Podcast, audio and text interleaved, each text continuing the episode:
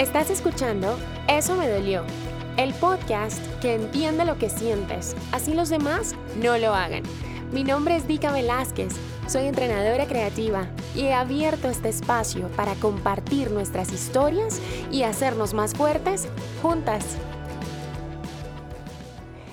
Bueno, bienvenida al episodio número 2 de este podcast con este nombre que la verdad al principio tenía un poquito de miedo. Yo dije, no, nadie va a querer escuchar esto. Nadie se va a conectar con esto. Todo el mundo siempre está buscando la solución. Nadie quiere enfocarse en el problema. Todo el mundo quiere el podcast que solucione, que inspire, que motive, que nos haga ser la mejor versión de nosotras mismas. Pero no podemos ser la mejor versión de nosotras mismas si no nos permitimos, pues, como remover la maleza. Y para eso tenemos que llamar a las cosas por su nombre. Entonces, quiero de verdad darte las gracias si estás aquí, si me estás escuchando, si escuchaste el episodio el primer episodio. Voy a tratar de cada semana compartir un nuevo episodio, generalmente viernes o sábado, pero como trabajo en condiciones reales y llevo un año construyendo una comunidad de mujeres en condiciones reales, sé que no siempre podemos cumplir con los días, sin embargo, trataré de que siempre una vez por semana encuentres aquí un episodio. La historia de hoy me llegó vía Instagram a través de una cuenta que cuando la empecé a revisar me pareció increíble porque habla de eh, nutrición. Es una nutrióloga. No tengo autorización para decir el nombre. Sé que poco a poco se van a animar y me van a permitir hacerlo para que más mujeres se vayan y conecten con ustedes desde lo real. Sin embargo, me llamó la atención porque me mandó un mensaje y el mensaje dice textualmente. Hola Dika, Justo de lo que has hablado en las semanas anteriores, de los comentarios que no son agradables, me escribieron uno y me mandó el pantallazo. Y el pantallazo, en el pantallazo está ella en una foto súper linda, porque justamente como ella es la marca de su negocio, pues sale ella y entonces alguien le escribe, ja, ja, ja, no, pues hacer pautas con una modelo en vez de mostrar la realidad de su negocio. Entonces, ella me escribía y me decía, ouch. O sea, y me contesta aquí y me pone, ¿cómo así? Me cayó súper mal este comentario. Yo soy la marca, yo soy la nutrióloga, tienen que verme bien. Y en ese momento no supe si contestar o ignorar, si borrar. Y me acordé de Tidica y me sirvió para ignorar ese comentario y para entender que no tengo por qué caerle bien a todo el mundo y muchísimamente, muchísimo menos, perdón, darle una explicación a todo el mundo. Entonces, ¿Qué es lo que pasa con los comentarios negativos? Mira, cuando tú te estás exponiendo, cuando tú apareces en Facebook o apareces en Instagram o donde sea que las personas puedan comunicarse, siempre del otro lado, esa otra persona va a sentir que la plataforma le da el derecho de expresarse. ¿ok? Lo que las personas no se ponen a pensar es que tener el derecho de expresarse no significa que tienen el derecho también de destruir o querer eh, hacer un mal comentario respecto al trabajo de otro. Yo sé que este es un tema que daría para que habláramos muchísimo. Una cosa es una crítica constructiva, otra cosa es si yo experimenté ese producto o ese servicio y quiero compartir mi experiencia desde lo bueno, desde lo malo, pero aquí quiero que te enfoques exclusivamente en el manejo que le das a los comentarios que llegan poniendo en duda lo que tú estás haciendo.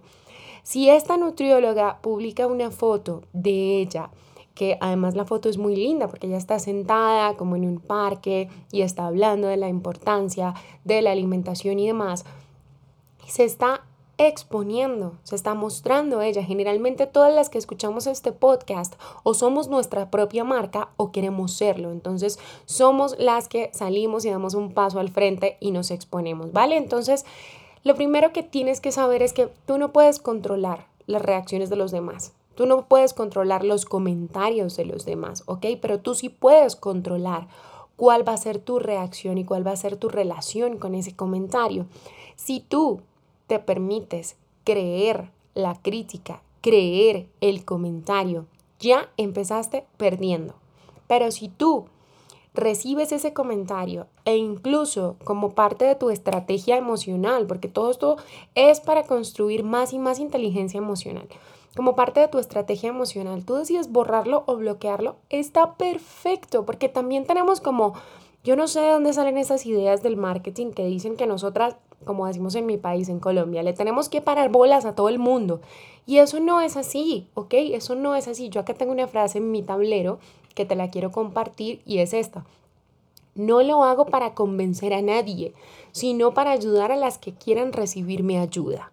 Esa es una frase que yo me escribí a mí misma. Hace unos días publiqué algo muy lindo y sí, le pongo ese atributo muy lindo en mi cuenta de, Instagram, hablando de todas estas mujeres que empiezan a compartir contenido y demás y entonces sus amigas eh, se burlan, se burlan bien intencionadamente, abro comillas, ay no, como tú ya eres famosa, ay no, ok, listo. Entonces, yo lo que quiero es que tú entiendas que los comentarios, o sea, siempre van a llegar y no solamente van a llegar de las personas de tu audiencia, sino que van a llegar probablemente de las personas más cercanas a ti.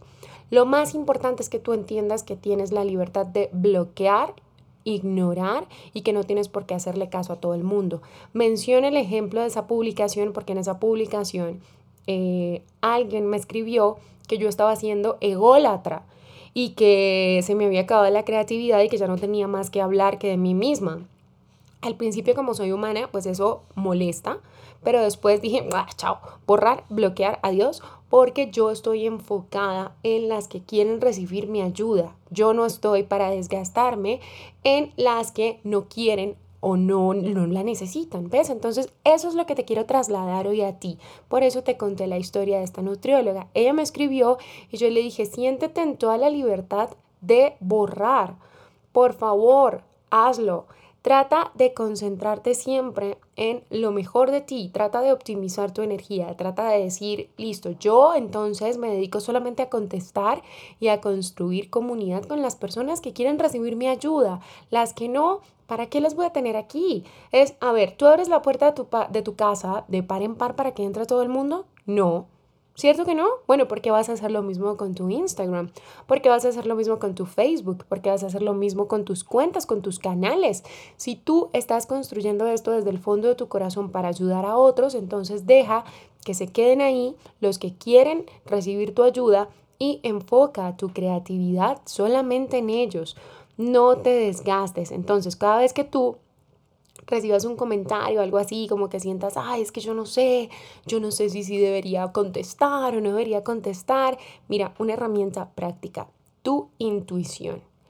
Hay la posibilidad ahí de construir un diálogo que sea realmente positivo con esa persona. ¿Sí? No. Esa persona dejó ese comentario con la única intención de destruir tu trabajo. ¿Sí? No esa persona está hablándote desde una posición bien intencionada o mal intencionada, ¿ok? Y te pregunto algo, ¿esa persona realmente representa la única posibilidad de cliente que tú puedas tener y por eso le tienes que prestar atención? Porque esa es otra cosa. Nosotras no tenemos por qué enfocarnos en los clientes equivocados, ¿vale? Entonces, esta es la reflexión con la que te quiero dejar hoy. Déjame saber qué piensas, por favor, en mi cuenta de Instagram, en los mensajes. Estaré feliz de escucharte, si me quieres mandar un audio, leerte y si me quieres compartir tu historia, por favor, para que la publiquemos en otro episodio. Un abrazo. Chao, chao.